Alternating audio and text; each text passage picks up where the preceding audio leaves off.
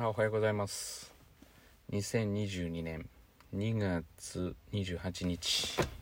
2月は今日で終わりですね。今日も聞いていただきありがとうございます。あのもしや定期的にあの聞いていただくんだったらまあ当然ながら地学堂のホームページから見ていただくのもそうですけれども Apple Podcast とか Google の Podcast とかまああのホームページに載せてますがえっ、ー、とそちらの方にえっ、ー、とまあ登録 YouTube でいうところ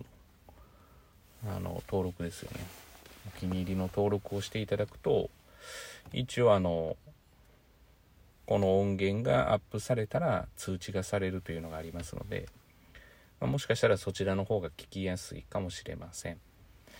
ですから、もしあの定期的にあの、まあ、自分からあの来て聞いていただく方は全然あのホームページから聞いていただいても大丈夫なんですが、まあ、なんか毎回見に行くのめんどくさいなと思ったら、まあ、一応通知が来るということでそういう Apple のポッドキャストとか Google のポッドキャストをご使用いただくと通知が来ますということです。では本日のテーマですね。まあなんといっても昨日今日と日中は日が当たってるとすごく暖かくて春を感じる。まあそれどころかどちらかというと朝がやっぱり日が早く昇り始めるのでなんとなくまあ真冬の朝というよりもうんどちらかというと春に近づいた朝なのかなっていう私は日が長い方が好きなので非常にあの楽しみになってますまあ花粉症を、えー、花粉症があるっていう方は、まあ、非常に春は嫌いだということでよくお聞きしますけれどもこんなことに私はまだ花粉症にはなっておりませんのでまあ春というか日が長くなることは非常にありがたいなと思ってますで今日のテーマはですねまあ、とりあえず受験、高校入試のその一般入試が、えー、近づいてきているので、まあ、あの、そのことについて、えー、話をしたいと思います。えー、例えば、まあ、高校入試もそうなんですけれども、基本的には、えその学校、まあ別に大学入試でも同じことです。高校入試も別に私立でも一緒です。まあそれは灘から始まってどれも一緒です。でまず、えー、高校入試というか受験に向けてやっていくことはそこの学校に受かるための力を蓄えていくということですね。だからもう大前提としてめちゃくちゃ大事なことです。だからそもそも力が足りていなかったら、まあ当然合格はできないと。で、まあ力さえつけたらいいんでしょうっていうことが結構言われるんですけど、で、その力を、まあ次に大事な力としては、その力をいかに100%に近い状態で、えー、受験当日出せるかっていうことが大事になってきます。意外に、えー、こちらを、まあ、意識化してる人もいるんですけれども、えー、意識意識化してる人の方、まあ、意識化してる人が最初のその実力をつけるっていうことに比べると少ないかなと思っています。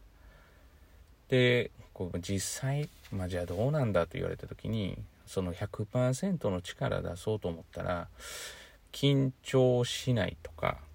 例えばそのメンタルの問題なんじゃないかっていうふうに言われるんですけど、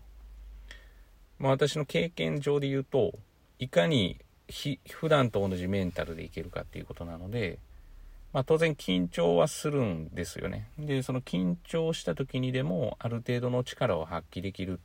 では100%でなかったとしても、まあ、95%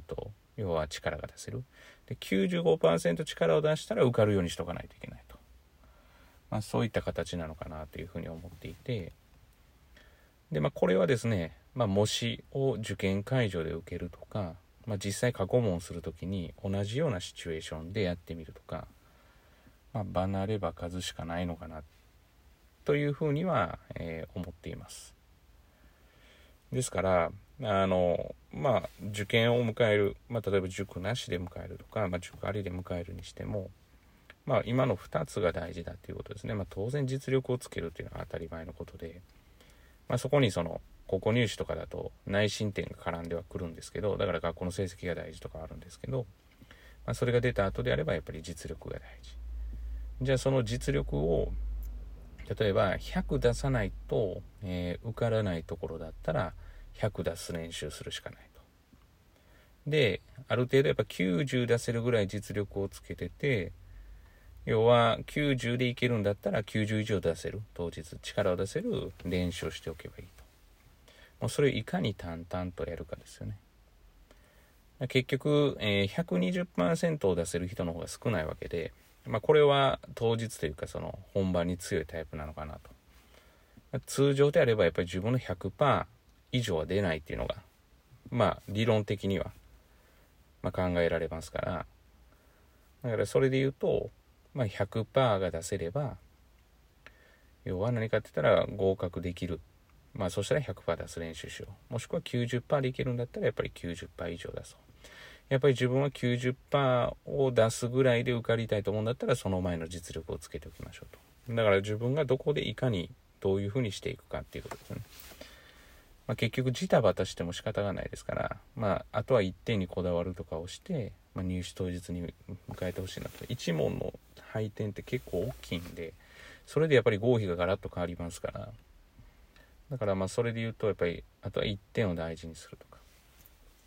だからまあ模試とか過去問とかをやっている時に時間内があるのに記号を書かないとかも絶対ありえないですよね。間違ってでもいいいいからやっぱ記号は書くべきだと思うし模試とかですよ。その当然ながら普段やってる時は間違ってもいいから書いてもいいんですけどそれがたまたま当たった場合は復習が必要になりますからそれたまたま当たって自分の実力だと勘違いしてる人はちょっとまずいかなと思うんで。ですからまああのこの2つのことですねを、まあ、やっていけば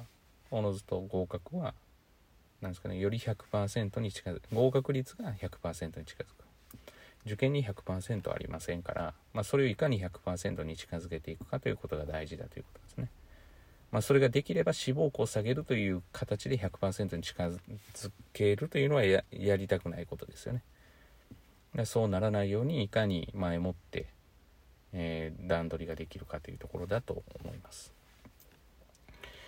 えー、本日もですね、聞いていただきありがとうございます。まあ、冒頭にお話ししました。まあ、もしよろしければ、その、まあ、うちでいうお気に入りの登録とかはないので、ポッドキャストを使ってお気に入りの登録とかにしていただければ嬉しいかなというふうに思います。ではまたお会いしましょう。